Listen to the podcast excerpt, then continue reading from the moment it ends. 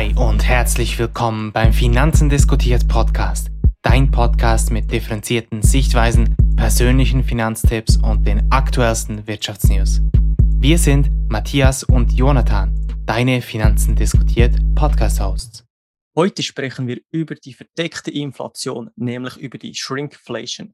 Was das ist und wie die Shrinkflation uns alle betrifft, sprechen wir in dieser Folge.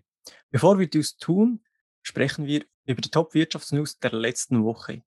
Matthias, was hast du für uns dabei? Ja, ich habe diese Woche ähm, eine Meldung, dass, äh, die eigentlich aus dem letzten Jahr noch stammt, weil der Bundesrat im November 2021 ähm, äh, die Schaffung einer neue, neuen Anlagekategorie ähm, für Pensionskassen beschlossen hat, und zwar äh, die Venture Capital Kategorie. Und damit können nun seit Anfang 2022 die Pensionskassen bis zu 5% des Anlagevermögens in Venture Capital investieren.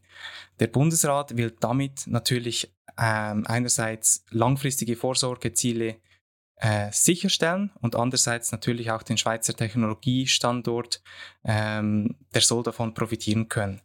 Wenn man sich die aktuelle Asset Allocation der Pensionskassen anschaut, dann stellt man fest, dass eigentlich ein sehr großer Anteil in Aktien, Immobilien und Obligationen investiert ist. Das erkennt man auch ähm, an der, dem Paper der Swiss Canto. Und jetzt eben durch die Schaffung der Möglichkeit, bis zu 5% der Asset Allocation in, in VC-Firmen ähm, zu allozieren, das bietet dann natürlich den, den Pensionskassen einen gewissen neuen Spielraum, der natürlich dann auch gut überlegt sein muss und ähm, vielleicht nicht für alle Pensionskassen in Frage kommt. Denn eigentlich auch bereits unter den aktuellen Anlagebestimmungen haben Pensionskassen die Möglichkeit, entsprechende Investitionen in Venture Capital zu tätigen. Diese werden dann einfach zur Kategorie Private Equity dazugezählt. Und eben diese an aktuellen Anlagebestimmungen der Pensionskassen sind im Erweiterungsartikel in der Verordnung zur beruflichen Vorsorge BVV 2 geregelt, nämlich im Artikel 50 Absatz 4. Demzufolge kann eine Pensionskasse ihre Anlagemöglichkeiten unter bestimmten Voraussetzungen ausbauen. Und ja, man muss sich hierzu überlegen, oder? Wenn, es eigentlich genug gute Investitionsmöglichkeiten im VC-Bereich in der Schweiz gäbe, dann hätten die Pensionskassen schon längst dort Geld angelegt. Von daher, ähm, ja, muss man sich die Situation genau anschauen, ob man dort als Pensionskasse wirklich ähm, auch ein attraktives Risiko-Rendite-Profil erreicht oder halt eben nicht. Und ähm, eben wie, wie vorhin schon gesagt, das kommt natürlich nicht für jede Pensionskasse in Frage, denn es braucht natürlich auch entsprechendes Know-how, das vielleicht die kleineren Pensionskassen nicht aufweisen können und dann auch die persönlichen Ressourcen nicht äh, dafür ausgelegt sind. Genau, also für, für so, solche äh, Pensionskassen, für Geldverwalter ist es oft schwierig, in solche Startups zu investieren, da eben das Risikomanagement ganz anders ist in diesem Bereich. Und es gibt in, zu diesem Bereich auch äh, viele Studien, wo, wo man sagt, dass für solche große Anleger oft es sogar sicherer ist und einfacher ist und zum, zum Teil sogar die gleiche Rendite erzielt werden kann, wenn man äh, ja, auf auf große Technologiewerte gesetzt hat. Ähm, ja, da, da, gibt, da kann man auch wirklich tief in, in solche Studien hineingehen und das äh, sich äh, hineinlesen und da gibt, gibt es verschiedene Meinungen. Aber wie du richtig gesagt hast, ist wirklich äh, das für jede Pensionskasse dann unterschiedlich, wie sie darauf äh, ja, eingehen, auf diese, auf diese Änderung. Absolut, genau. Ja, was hast du uns diese Woche für ein Thema mitgebracht, Jonathan? Ja, ich habe drei ganz kurze Themen dabei anstatt ein großes. Nämlich das erste ist der Crypto Ball. Also Crypto Ball ist jetzt auf Krypto bezogen. Es ist natürlich nicht der Crypto Ball, sondern der Super Bowl, der stattfindet. Äh, aber die Medien und man nennt es schon bereits schon, ist der Crypto Ball. Ähm, am Sonntag, 13. Februar, findet der Super Bowl statt, also der Mega-Event eigentlich, wo auch ja, fast auf der ganzen Welt schon ja, äh, zu sehen ist.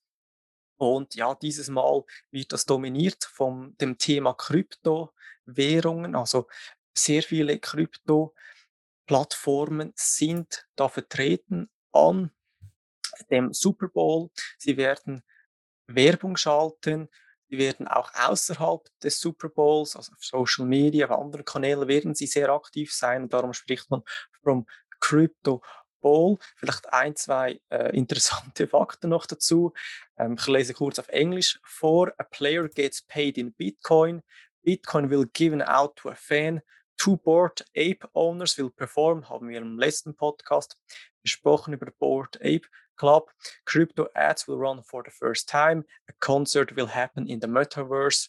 Also das sind so äh, ein paar Eckpunkte, wo hier passieren wird. Also eine interessante äh, Geschichte äh, sicher, was hier äh, am Sonntag, 13. Februar passieren wird. Außerdem äh, habe ich die Amazon äh, Earnings äh, gesehen, also auch sehr interessant gewesen. Denn nach, den, nach der Bekanntgabe ist eigentlich die Aktie um 14 Prozent am letzten Freitag in die Höhe geschossen, eigentlich fast zum alt zum alten All-Time-High. Und wenn man das, die, die Zahlen sich genauer anschaut, sieht man da einen äh, größeren Gap zwischen dem AWS-Bereich und allen anderen erreichen und daher äh, ja, hat es jetzt auch kürzlich eigentlich äh, medial äh, die, die Kommentare gegeben, dass eben eine Aufspaltung je nachdem Sinn machen äh, würde, weil äh, Amazon hier ähm, ja, sehr profitabel diese Bereiche umsetzen kann. Und als letzte äh, interessante Aussage ist vom Uber-CEO Dara Karashawaya, wenn ich das richtig ausgesprochen habe. Ähm, und er hat in einem Bloomberg-Interview gesagt, Uber will absolutely accept Bitcoin as a payment in the future. Hat er gesagt, also er ist da sehr äh, optimistisch, dass man in Zukunft auch Bitcoin akzeptieren wird. Er hat auch ja, äh, genannt, dass aktuell er Bedenken hat eben bezüglich äh, der Nachhaltigkeit des Stromverbrauches äh, von Bitcoin. Aber grundsätzlich ist das natürlich eine sehr interessante Aussage. Ja, drei sehr spannende Neuigkeiten, die du uns da mitgebracht hast. Dann können wir davon ausgehen, dass du am Super Bowl oder Crypto Bowl dann auch äh, aktiv teilnehmen wirst. Vielleicht ja. sogar im Metaverse, oder? Ja, es fängt um halb eins nachts an, also Klar. ich brauche meinen Schönheitsschlaf. okay, fair enough. Genau. Ja gut, dann würde ich sagen, kommen wir zum Hauptthema dieser Folge, mhm. und zwar eben der Shrinkflation. Möchtest du uns einen kurzen Überblick über das Thema geben? Gerne, ja. Also ganz kurz für, für den Einstieg. Also wir wissen alle, ähm, durch die höher, hoher, höheren Rohstoffpreise, durch, die, durch den Unterbruch der Lieferketten sind Unternehmen gezwungen, die höheren Preise den Konsumenten weiterzugeben.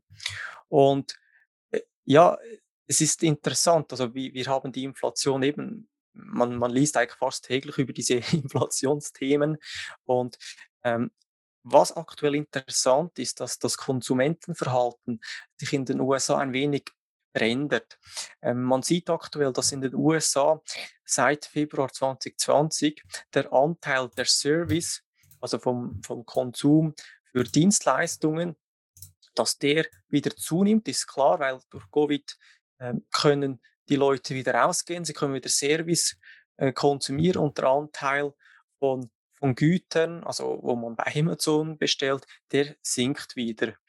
Außerdem äh, gibt es, hat es kürzlich eine interessante Statistik gegeben, bezüglich der Inflation nach Region in den USA. Das ist auch interessant zu sehen. Zum Beispiel die höchste Inflation nach Region ist in Atlanta mit 9,8 Prozent und die schwächste, das ist interessant, ist in San Francisco mit 4,2.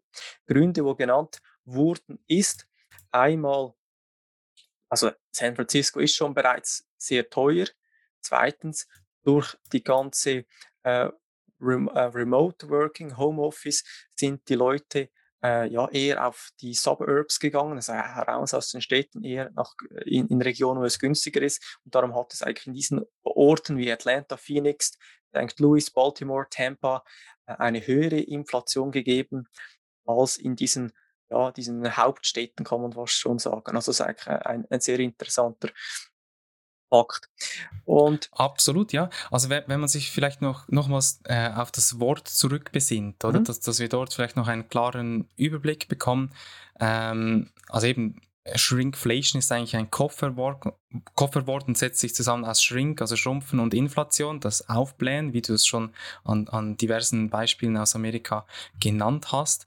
Und ja, schlussendlich geht es eigentlich darum, dass man dann die Packungsgröße schrumpft und die Margen der, der Unternehmen äh, blähen sich schlussendlich auf, dass man dann eben halt auch im, im Covid-Marktumfeld äh, sich als Firma behaupten kann und dort ähm, aufgrund der steigenden Rohstoffpreise auch äh, trotzdem marktfähig bleiben kann. Ja, also eben ein, ein, Unternehmen muss seine Preise weitergeben. Also es gibt, mhm. es gibt äh, drei Möglichkeiten, wie ein Unternehmen dies tun kann. Sie, kann. sie können die Preise für das Gut erhöhen, sie können eben die Menge reduzieren oder sie können am Inhalt, also sozusagen mal an den Zutaten und, oder an der Verpackung sparen. Das sind die drei Möglichkeiten. Und bei der Shrinkflation geht es vor allem darum, dass die Menge eines Gutes reduziert wird. Aber eben das kann auch auf Service-Dienstleistungen ausgedehnt werden. Also eben das beste, Be beste Beispiel ist bei, bei, bei Foods. Bei Lebensmitteln. Bei, bei Lebensmitteln, wo wir konsumieren. Und hier mhm. gibt es auch ein interessantes Beispiel, wo, wo ich in einem Interview gelesen habe. Da hat ein, ein äh, Vater, Familienvater in Seattle, äh, wo Anwalt ist, hat ja diese Shrinkflation bei, bei live in seinem äh, ja, normalen Leben so gespürt. Er hat jeweils immer so eine Amy, Amy's Margarita Frozen Pizza gekauft für seine drei Kinder und die war so rund 8 Dollar. Und wo er die Pizza dann wieder mal äh, gekauft hat, hat er gemerkt, dass diese Pizza nur noch für ein Kind genügt. Also das ist auch noch ein äh, äh, lustiges Beispiel. Also äh, dass dann die, die Shrinkflation wirklich solche Auswirkungen hat. Mhm. Es gibt sogar ein Reddit-Board, eine Reddit-Gruppe über dieses Thema Shrinkflation. Dort posten wirklich Personen in die Gruppe hinein. Also sagen, äh, schaut mal, ich habe hier eine, eine Amazon äh, Verpackung und äh, eine, eine Bestellung und da, das war von einem Jahr, das ist heute und da macht, machen die Leute einen Vergleich.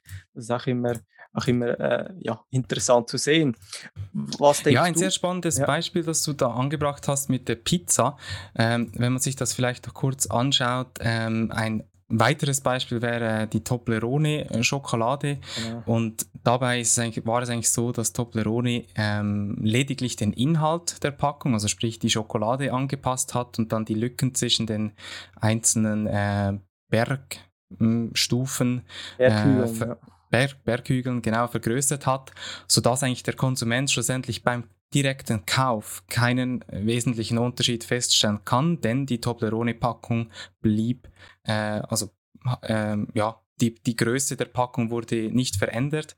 Und ich, da wäre es jetzt beispielsweise für mich persönlich äh, wahrscheinlich eher schwer zu erkennen, ähm, ob, ob, ob die Schokoladenmenge ja, allem, wirklich verringert wurde oder nicht. Genau, genau, vor allem, wenn du nicht täglich seine Toblerone konsumierst. Oder? Genau, also, eben beim Beispiel. Einmal im Jahr, oder? Dann wird es schwierig. Klar, ja. Eben bei Beispiel mit der, mit der Pizza, dort, dort merkt man es, oder? Wenn, wenn nur noch eine Tochter davon ernährt werden kann.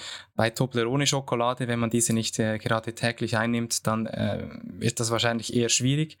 Ähm, genau. Hast du noch ähnliche Beispiele, Matthias, so zu, zu dem, wenn wir gerade, gerade bei diesem Thema so sind? Ja, wenn man sich äh, anschaut, dann haben sich, ähm, also ich denke, so in den letzten paar Jahren haben sich diverse Beispiele äh, ja, wurden erkennbar. Einerseits natürlich bei Snickers. Wenn man sich das anschaut, im Jahre 2014 betrug noch die, das Gewicht eines, eines Snickers-Riegels äh, 232 Gramm. Im Jahre 2018 waren, war es nur noch 167 Gramm. Also mhm. sprich eine Abnahme um 28,1 Prozent. Und die Und Preise sind gleich geblieben, oder? Genau, richtig, also, ja. Also eine, eine 28 Prozent Preisinflation oder ein teurer mhm. Preis mhm. ist eigentlich schon recht viel, muss man sagen. Absolut. Und deswegen spricht man halt bei der Shrinkflation eigentlich auch um eine versteckte Inflation. Und genau das kann man jetzt eben hier erkennen. Ähm, nicht nur bei Snickers, sondern eben bei Toblerone, Twix, Yorkies, Kit Kats ähm, und Jaffa Cakes. Das ist wahrscheinlich eher etwas aus, aus den USA. Nichtsdestotrotz setzt sich das wirklich bei, bei sehr vielen ähm, Lebensmitteln durch, nicht nur bei, bei Schokoladenriegeln, sondern beispielsweise auch äh, bei der Coca-Cola-Flasche, denn diese äh, hat ebenfalls im Jahre 2019 in der Schweiz abgenommen. Und zwar äh, gab es früher ja mal eine Halbliter-Flasche, die jetzt nur noch ähm, 5, also 0,45 Liter misst und ähm, somit halt eben die, die Inflation eigentlich versteckt ist und, und vielleicht auch dort noch für, für den Konsumenten, oder, der ja eigentlich in dieser Situation nicht wirklich eine sehr hohe Macht, Markt auch aufweist, kann das halt beispielsweise ähm, dann dazu führen, dass man trotzdem die Coca-Cola-Flasche kauft. Denn wenn man in einem, ich sag's mal, bei der Tankstelle, dort hat man in der Regel nicht eine sehr große Auswahl und die setzen dann in der Regel auf die Produkte, die sehr bekannt sind. Also sprich, die würden jetzt dort wahrscheinlich keine, keine Lidl oder Aldi Cola äh, anbieten, sondern nur äh, Coca-Cola oder vielleicht noch Pepsi. Und wenn eben halt diese Firmen entscheiden, dass sie äh, die höheren Preise auf die Kunden abwälzen wollen, dann ja, spürt das dann logischerweise direkt die, der Kunde selbst. Genau. Also bei der Nachfragekurve äh, können wir auf dieses Thema gehen. Ich denke, eben wenn der Kunde es nicht gerade merkt, eigentlich, dass ähm, der Preis höher ist, eigentlich eben, das ist ein versteckt, eine versteckte Preiserhöhung, dann ja, wäre es interessant eigentlich zu sehen, wie die Nachfrage dann darauf reagiert. Und mhm. Also einfach so aus, dem Bauch heraus denke ich, die Nachfrage wird wahrscheinlich sehr also gleich bleiben, weil viele Leute es gar nicht bemerken, diese Änderung des, des Preises oder die Abnahme besser gesagt. Mhm. Ja, man, man, kann das eigentlich anhand der Elastizität ähm, erkennen. Ähm, die Nachfrage ist eigentlich elastisch, wenn eine Preisänderung eine relativ große Mengenänderung bewirkt. Und sie ist unelastisch, wenn eine Preisänderung eine geringe Mengenänderung bewirkt. Und ja, es gibt eigentlich mehrere Einfluss, Einflussfaktoren auf die Preiselastizität. Also beispielsweise, wenn jetzt halt eben sehr viele Substitute vorhanden sind, jetzt bei Coca-Cola, die Lidl und Aldi Cola, ähm, dann hat das natürlich einen Einfluss auf die Elastizität. Und wenn Coca-Cola quasi Monopolist ist, dann, äh, dann können Sie natürlich äh, den Preis relativ variabel anpassen und so natürlich äh, die, die Rendite und die Margen massiv erhöhen. Ähm, es hat insgesamt eigentlich zahlreiche wissenschaftliche Untersuchungen gegeben und die haben gezeigt, dass Verbraucher auf explizite Preiserhöhungen empfindlicher reagieren als auf die Verkleinerung von Verpackungen. Und das kann man halt eben wieder mit dem Beispiel von vorne, äh, vornherein ähm, vergleichen, weil man halt die Preisänderung direkt sieht und die Verpackungsänderung kann dann noch durch eben diverse Tricks wie bei äh, Toblerone äh, versteckt werden, sodass es auf den ersten Blick nicht erkennbar ist. Und in der Praxis ähm, kann es halt eben zu einer negativen Wahrnehmung der Marke führen ähm, und auch zur Absicht, dass das Produkt nicht wieder gekauft wird, ähm, was dann schlussendlich ähm, zu einem rückläufigen Absatzvolumen führt. Wenn man sich zahlreiche Studien anschaut, dann können wir äh, vielleicht einen kurzen Bezug nehmen auf eine davon, dann erkennt man bei der Studie Consumer Response to Package Downsizing Evidence from the Chicago Ice Cream Market, dann erkennt man, dass dort ähm, eigentlich die Verbraucher weniger stark auf die Packungsgröße als auf den Preis reagierten also sprich, die Nachfrageelastizität in Bezug auf die Packungsgröße war bei dieser Studie etwa ein Viertel so groß wie die Nachfrageelastizität auf den Preis. Also es ist wirklich ein, ein sehr äh, massiver Unterschied. Und das Be Ergebnis bedeutet eigentlich, dass Marketing Manager die Verkleinerung ähm, als versteckte Preiserhöhung nutzen können, um Erhöhungen der Produktionskosten, also sprich der Rohstoffkosten, weitergeben können und damit letztendlich natürlich die Gewinne steigern können. Eben diese Studie basiert ähm, auf Haushaltsscanner Panel-Daten über den Kauf von Speiseeis und ähm, meiner Meinung nach stellt das, diese Studie sehr gut ähm, den Tatbestand dar, sodass man erkennen kann, ähm, ja, wie, wie ähm, Personen äh, reagieren und so dass man dann als, als beispielsweise als Hersteller von Schokoladenriegeln dann halt eher versucht, ähm, die Verpackung so zu lassen und lediglich am Inhalt ein bisschen ähm, herumzuschrauben. Genau, es gibt auch eine interessante Grafik aus England vom UK Consumer Price Inflation. Und dort hat man äh, verglichen vom Jahr 2012 bis 2017 die, Inf äh, die Reduktion von äh, Size Reduction von, von diesen Foods und anderen Produkten. Und interessant ist zu sehen, eben, eben dass vor allem im Bereich der Lebensmittel eine Reduktion gegeben hat. Bei allen anderen Produkten äh, ist, ist die, ja, die, die Menge, äh, also das Verhältnis weniger groß und den Size Increase haben im Verhältnis viel weniger gemacht. Also 2529 Produkten haben einen Decrease gemacht in der Größe und 614 haben im Vergleich eine Vergrößerung äh, der Menge gemacht in diesem Zeitraum.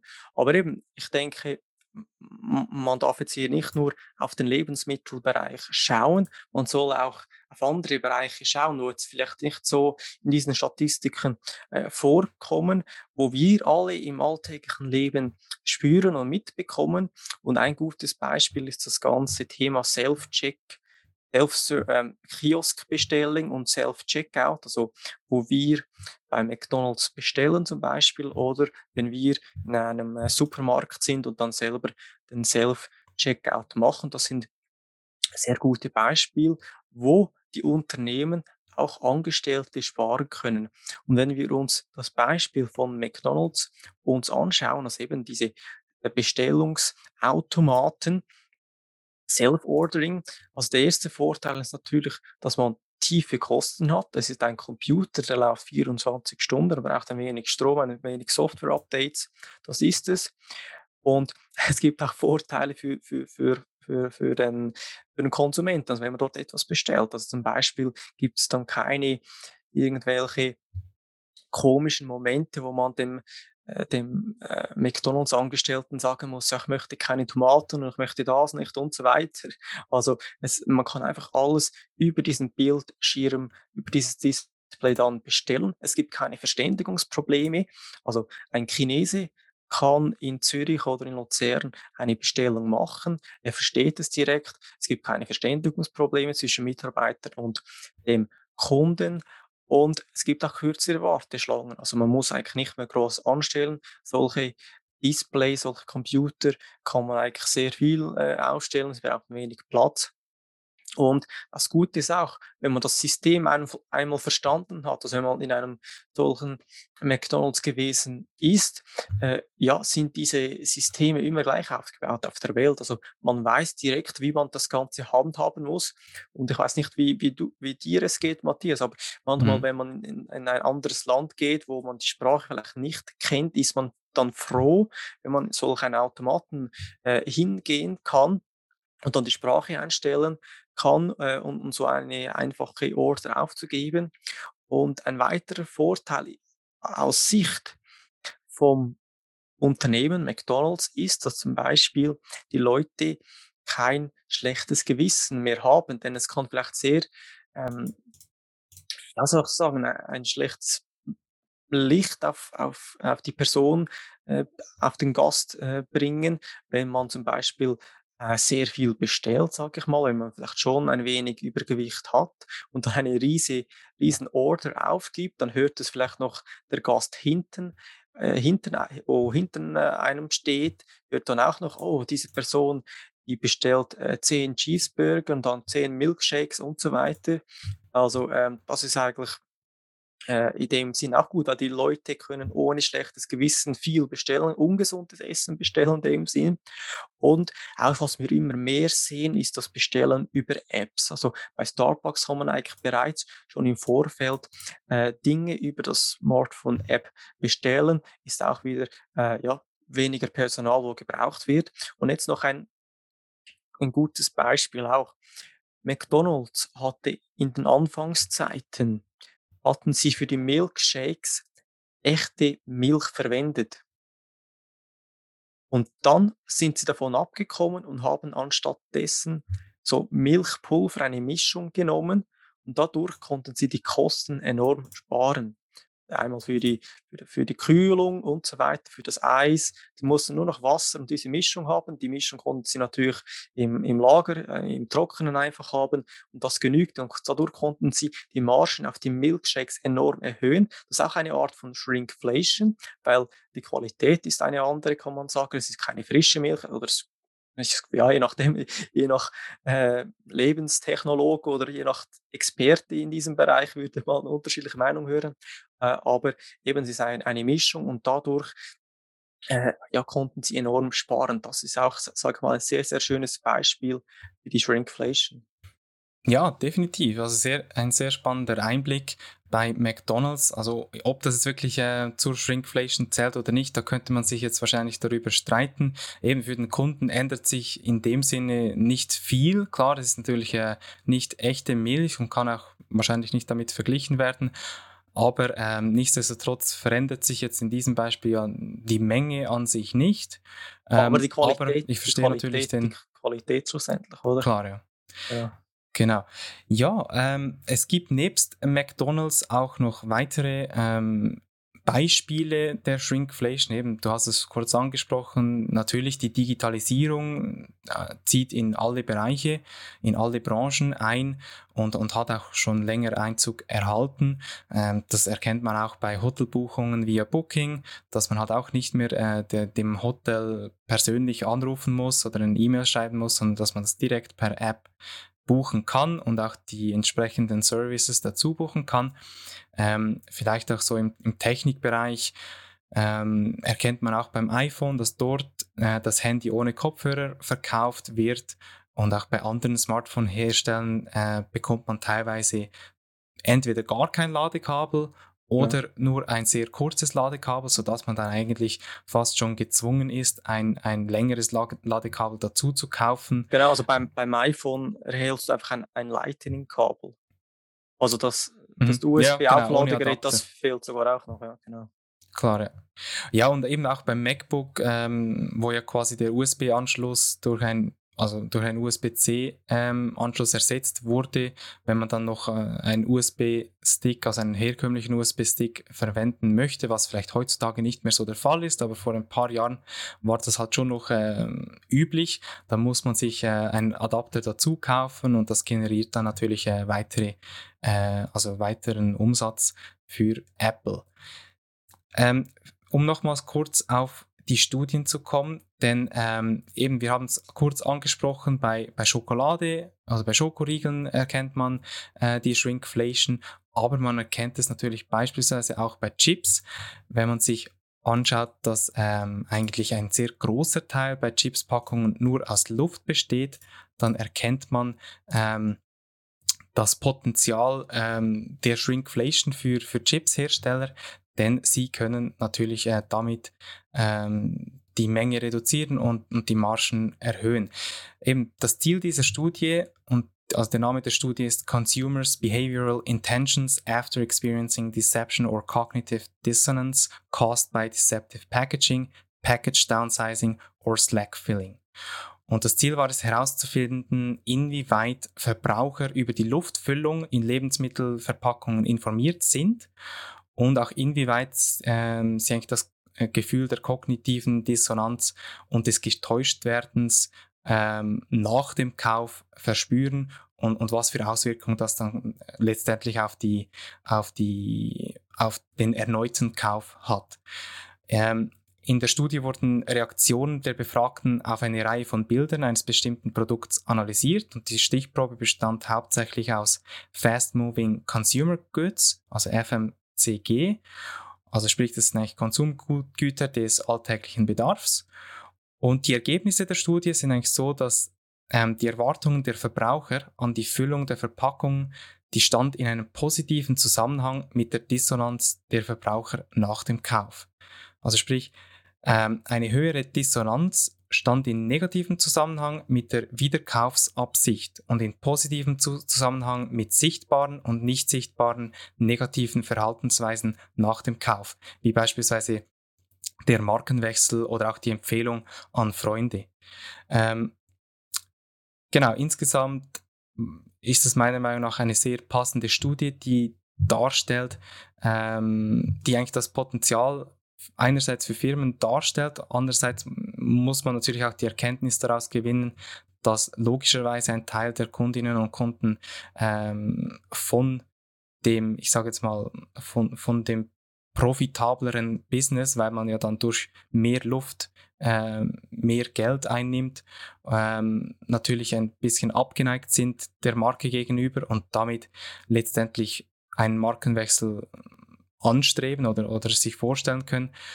Nichtsdestotrotz stellt, es, stellt die Shrinkflation generell meiner Meinung nach ein sehr geeignetes Mittel für Firmen dar, sodass sie die Margen erhöhen können. Aber eben, es muss natürlich geschaut werden, dass man das, ich sage es mal, einer, einerseits schlau macht und, und andererseits natürlich auch über einen gewissen Zeitraum hinauszieht. Denn eben, wenn man ähm, jetzt bei Toblerone sehr große Sprünge machen würde, dann würden das die Kundinnen und Kunden natürlich merken. Und wenn man dort äh, den Abstand zwischen den Berghügeln nur sehr klein belässt, dann ähm, ist es vielleicht nicht so offensichtlich. Also mit, mit Luft kann man in dem Fall trotzdem auch Geld verdienen. Genau, das ist quasi die Quintessenz. Genau. genau. ja, gut, dann verkaufen wir mal ein wenig Luft. Genau, genau. Ähm, jetzt ja, sind wir beim Bereich von Lebensmitteln geblieben. Vielleicht können wir jetzt mal unser Toilettenpapier mal vorstellen, Matthias, so wir da äh, haben. Und es ist äh, ja ein ziemlich ja, lustiges, aber auch irgendwie intelligentes Beispiel von der Shrinkflation. Also wir sehen äh, auf, auf dem Bild das alte und die neue Version. Und ja, interessant ist, die, die Anzahl der Rollen ist genau gleich, aber die Länge der Rollen ist verkleinert worden und außerdem wurde auf, dem, auf der neuen Verpackung einfach noch Premium oben drauf geschrieben, obwohl man obwohl es gar keine Änderung gibt, einfach so äh, ein guter äh, Marketing-Schachzug und eben, also ich hätte es ehrlich gesagt nicht gemerkt, dass es da eine Änderung gegeben hat bei, bei der Länge der einzelnen Rollen. Ja, eben, wenn man dort nicht genau hinschaut, dann, äh, dann bleibt das natürlich unbemerkt. Genau. Noch ähm, ein, zwei weitere Beispiele außerhalb des Lebensmittelbereichs. Ein interessantes Beispiel ist auch von Peloton. Sie haben seit Januar haben sie angefangen, für die Lieferung und für das ganze äh, Gerät aufzusetzen, eine Gebühr zu verlangen, um die Gebühr ist bei ca. 250 US-Dollar. Vorher war dies im Preis inkludiert, also das ist auch eine äh, Teuerung. Viele Hotels, die wechseln jetzt nur noch die Bettwäsche zwischen den Gästen und nicht eigentlich jede, jeden Morgen. Und auch äh, Theme Parks äh, setzen äh, ja, unterschiedliche Gebühren ein, zum Beispiel Walt Disney, also beziehungsweise Disney World in Orlando äh, haben gestoppt mit dem, mit dem Free Shuttle, also mit dem Free Airport Shuttle Service, wo man direkt vom Flughafen zum äh, Disney World kommt. Der ist eigentlich immer gratis gewesen und jetzt sind die Besucher selber zuständig, da einen Transport für sich or zu organisieren. Und das gibt natürlich auch wieder Kosten. Und das ist auch die Shrinkflation, also wenn der Anteil des Service abnimmt. Also auch in Restaurants sehen wir diese auch oft. Also Service-Mitarbeiter gibt es immer weniger. Man bestellt heutzutage mit dem App. Wenn man ankommt, scannt man einen QR-Code, man sieht das Menü, man macht eine Bestellung. Wenn die Bestellung äh, bereit ist, muss man sein, äh, sein, seine Bestellung abholen gehen noch. Ähm, das ist auch eine Shrinkflation im Bereich des Services, kann man sagen. Mhm. Genau, also wenn man sich das insgesamt jetzt nochmals vor Augen führt, dann eben stellt man fest, dass aus Sicht von Unternehmerinnen und Unternehmen, dass sich zahlreiche Vor- und auch Nachteile ergeben, wenn man äh, die Shrinkflation quasi für die eigenen Produkte einsetzt. Zu den Vorteilen zählt, wie schon erwähnt, die Steigerung der Margen. Man fokussiert sich auch, stärker auf die Hauptzielgruppe des Produktes. Diejenigen mh, hm, Personen, die nicht so überzeugt vom Produkt sind, springen ab und suchen sich ein anderes, vergleichweise, also ein Substitut eigentlich, ein vergleichbares Produkt. Und schlussendlich hilft es natürlich den Herstellern, im, dem in, intensiven Wettbewerb standzuhalten und, und damit äh, die Kunden zu binden. Ähm, zu den Nachteilen gehört natürlich eben, dass es, ein, eigentlich, dass es sich um eine versteckte Inflation handelt und dass mögliche Reputationsverluste eintreten können. Eben wenn man sich das nochmals bei Coca-Cola ähm, anschaut, also das ist jetzt knapp zwei Jahre seither oder ja, ein bisschen mehr seither. Aber ich weiß nicht, wie gut du dich noch äh, daran erinnerst oder ich denke, viele Personen, die waren vielleicht für einen kurzen Zeitraum entsetzt und, und sind genau. jetzt nun darüber hinweggekommen. Ja. Oder wie siehst du das? Eben kommt auch ganz darauf an, an, wie die Kundenbindung ist, wie lo mhm. loyal mhm. die Personen zu dieser Marke sind.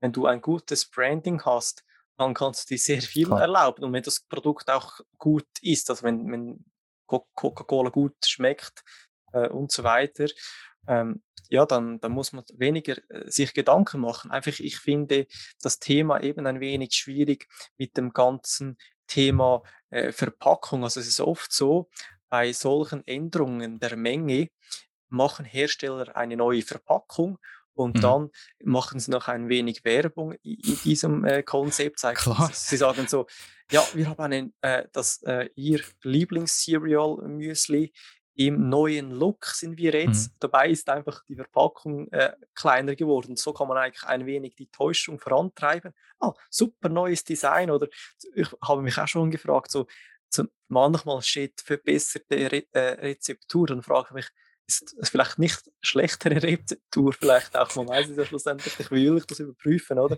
Das sind Klar, so, ja. ein, ein, so ein Marketing-Geniestreiche, äh, Magier-Geniestreiche, so, äh, wo, wo es gibt. Eben als Marketingmanager set, äh, setzt man natürlich die, die positiven Punkte in den Vordergrund und, und nennt das dann eben eine verbesserte Rezeptur, auch wenn dann äh, anstatt Milch dann eben ein, ein Milchersatz quasi eingesetzt wird. Dem die Frage, ähm, was besser ist, oder? Das ist auch eine Frage immer Klar, relativ, ja, das ist wieder, wieder eine äh, subjektive Frage, klar.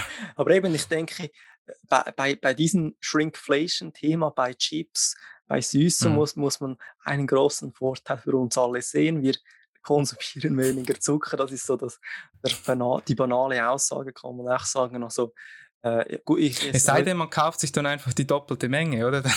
Dann, dann, äh, dann ist das Ziel eigentlich ja, auch nicht erreicht. Ja, dann, dann, wird es einfach teuer. Also, Klar. Genau. Ja, ähm, willst du noch etwas sagen zu diesem Thema, Matthias? Oder?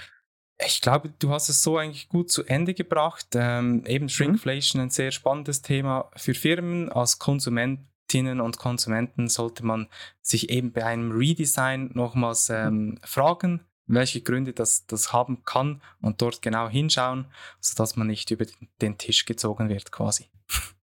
Genau. Also man kann sagen, man muss halt wirklich auf die Menge schauen oder beziehungsweise den Preis pro Gramm oder Kilogramm das ist das Entscheidende schlussendlich. Aber wenn man ehrlich ist, wer macht das immer? Gut, so, dann kommen wir zu den Quick Questions. Ich habe vier Fragen für dich vorbereitet, Matthias.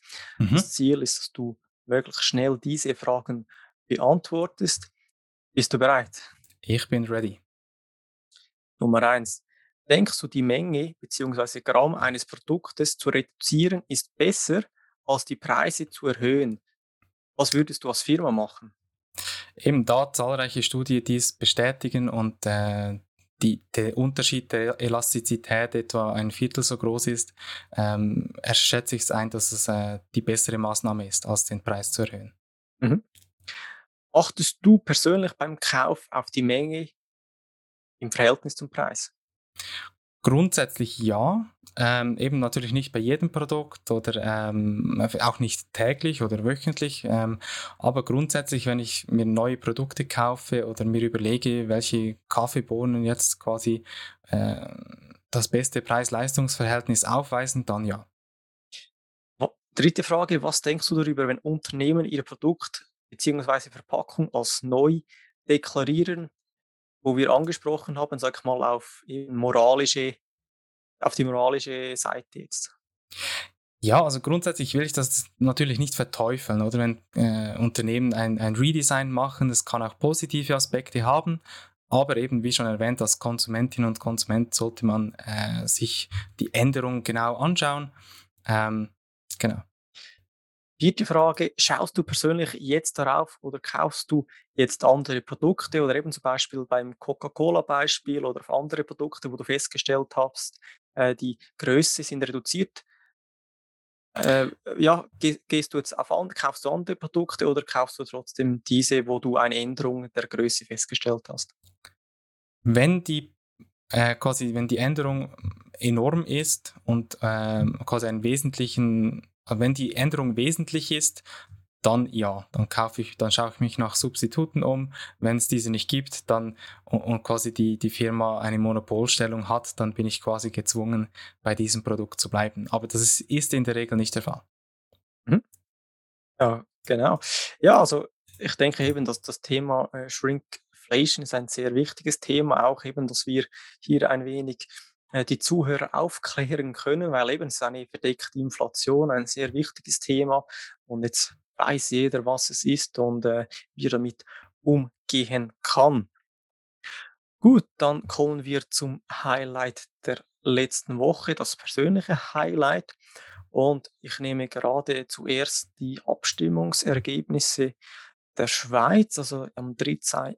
13. Februar, Sonntag, äh, haben wir äh, eine Abstimmung gehabt in der Schweiz oder über mehrere äh, Themen abgestimmt.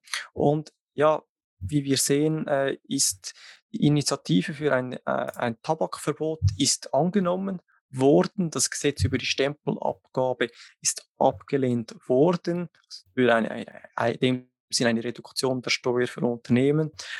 Maßnahmenpaket für Medien, also eine Medienförderungsprogramm wurde abgelehnt. Initiative für Tierversuchsverbote auch deutlich abgelehnt worden. Das sind die Ergebnisse. Was zeigt mich diese äh, ja, Woche? Habe ich einen interessanten Artikel gelesen, weil wir auch schon äh, im letzten, in der letzten Folge schon ja, ein wenig über dieses Thema auch gesprochen habe, haben ist das Thema äh, Kryptos. Und es hat jetzt nun eine interessante Studie gegeben vom Broker eToro. Kennst du wahrscheinlich, Matthias, diese mhm. Social Investing äh, Plattform. Ähm, ich weiß nicht, ich bin nicht so Fan von eToro. Was, was ist deine als Kurzeinschätzung? Ich habe mich jetzt nicht im Detail damit befasst, aber ähm, ich schätze jetzt so aus kurzer Überlegung eToro nicht wirklich als, als äh, einer meiner Lösungen ein oder äh, ja, auch die Werbung, die ich ab und zu mal gesehen habe, richtet sich meiner Meinung nach eher nach, ähm, ich sage es mal, Personen, die vielleicht noch nie einen Bezug zu Investments hatten und dort quasi den ersten Einstieg erleichtern soll. Äh, wenn man natürlich ein, ein bisschen ja, ein größeres äh, Spektrum an Möglichkeiten haben möchte, dann ist es wahrscheinlich nicht die passende Lösung. Aber eben, ich habe mich jetzt da nicht äh, intensiv mit eToro hm. auseinandergesetzt. Genau, also ich, ich, sage nur, man sollte diese Studie wahrscheinlich mit einem wenig äh, Abstand äh, sich zu Gemüte führen. Aber es ist trotzdem, finde ich, sehr interessant, denn in dieser Studie äh, ist herausgekommen, dass rund 33 Prozent der Amerikaner gesagt haben, dass sie ja, äh, wahrscheinlich eher mit jemand auf ein Date gehen würden, wo äh, ja Kryptowährungen in seinem äh, Portfolio hat und dies auch im, in einem Online-Dating-Profil angibt. Außerdem sind digitale Assets allgemein sehr beliebt wie NFTs und rund 20 Prozent auf allen Singles sind interessiert, auch äh, ja, äh, oder fänden es attraktiv, wenn jemand sein NFT in dem Profilbild angeben würde oder unter den Bildern hineintun würde. Das Schlussergebnis ist eigentlich, dass mit, äh, ja, mit solchen Krypto, ja, soll ich das sagen, so Show, showmäßig, eine showmäßige Darstellung seiner Kryptowährung oder, oder sag mal, früher war es so, dass man den BMW gezeigt hat, heute zeigt man seine NFTs und seine Kryptowährungen. Äh, und das, die, die, das Schlussfazit war, dass man eigentlich so sich heutzutage im Online-Dating, in der Online-Dating-Welt sich absetzen kann und dadurch eben mehr äh, Dates oder was auch immer äh, bekommen kann. Und das fand ich schon irgendwie ja, ein lustiger Faktor, äh, wo diese Studie ja, äh, ergeben hat. Okay. Ja, eben, wir haben das letzten, äh, in der letzten Podcast-Folge schon kurz thematisiert bezüglich NFTs und auch bezüglich dem Bragging-Aspekt, der halt immer mehr ähm, auch ähm, in die Realität Einzug, in, in der Realität Einzug erhält sodass eben auf Social Media Profilen ähm, die NFTs zur Schau gestellt werden. Und das hat dann natürlich einen gewissen Effekt auf die, wenn das große Influencer tun, dann hat das natürlich einen Effekt auf die Follower und schlussendlich auf, ähm, ja, hauptsächlich auf Jugendliche, die dann auch ähm, ein entsprechend seltenes NFT besitzen möchten. Zu meinem persönlichen Highlight der Woche ähm, ich habe diese Woche ein Digital Startup, eine Digital Startup Week besucht und dort war es eigentlich die Idee, dass man ähm, eine digitale Business-Idee erarbeitet und dann direkt am Markt testet. Dabei haben wir uns für eine, also für die Idee einer NFT-App entschieden. Natürlich auch ein bisschen inspiriert durch die letzte Folge. Ähm, mit der man dann analoge und digitale Kunstwerke, aber auch ganz alltägliche Objekte, wie beispielsweise deine Sneakers, ähm, mit der Smartphone-Kamera fotografieren kann und dann mittels Artificial Intelligence and Machine Learning schlussendlich ein NFT erstellt und ähm, veröffentlicht wird. Außerdem könnte man dann eben bei diesem Business Case äh, oder bei dieser Business Idee ein Objekt 360 Grad filmen, sodass man dann ein Objekt direkt ins Metaverse schicken kann. Und die Haupterkenntnis für mich war eigentlich, dass man relativ schnell von einer Idee zu ersten Ergebnissen kommen kann, wenn man sich wirklich intensiv damit beschäftigt und auch die Erkenntnisse aus dem Testing am Markt zur Optimierung des Prototypen nutzt. Ähm, das war für mich wirklich sehr spannend. Ähm, nichtsdestotrotz handelt es sich eben natürlich um eine Business-Idee, ähm, welche zur Umsetzung spezialisiertes IT-Know-how im Bereich AI und Machine Learning benötigen würde. Ja, sicher äh, ein spannendes äh, Projekt, ähm, wo ja, man umsetzen könnte. Aber wie es halt so oft ist, eine reine Idee ist schlussendlich nichts wert auf dem Markt. Also jeder hatte schon mal die, die Idee für ein eBay oder für ein Amazon, sage ich mal. Das kann man schon schnell sagen. So, ich hatte auch so eine Idee oder ich habe auch mal die Idee gehabt, aber äh, die Idee. ist meistens die Umsetzung, die dann, die dann scheitert. genau, also ja, also äh, sprechen und, und irgendwelche Worte von sich geben, das können halt äh, viele gut, aber die Umsetzung ist halt wirklich das, das Schwierige auch. Dann sind wir am Ende angelangt der heutigen Folge. Falls euch die heutige Folge gefallen hat, dann lasst doch gerne ein Abo da, damit ihr auch die nächste Folge nicht verpasst. Ähm, wir haben außerdem einen Instagram-Account, bei dem ihr mal gerne vorbeischauen könnt. Und falls ihr Ideen oder weitere Themenvorschläge für uns habt, dann schickt uns doch gerne eine E-Mail an info@finanzendiskutiert.com. Dann danken wir dir für deine Aufmerksamkeit und bis zum nächsten Mal. Dein Jonathan und Matthias.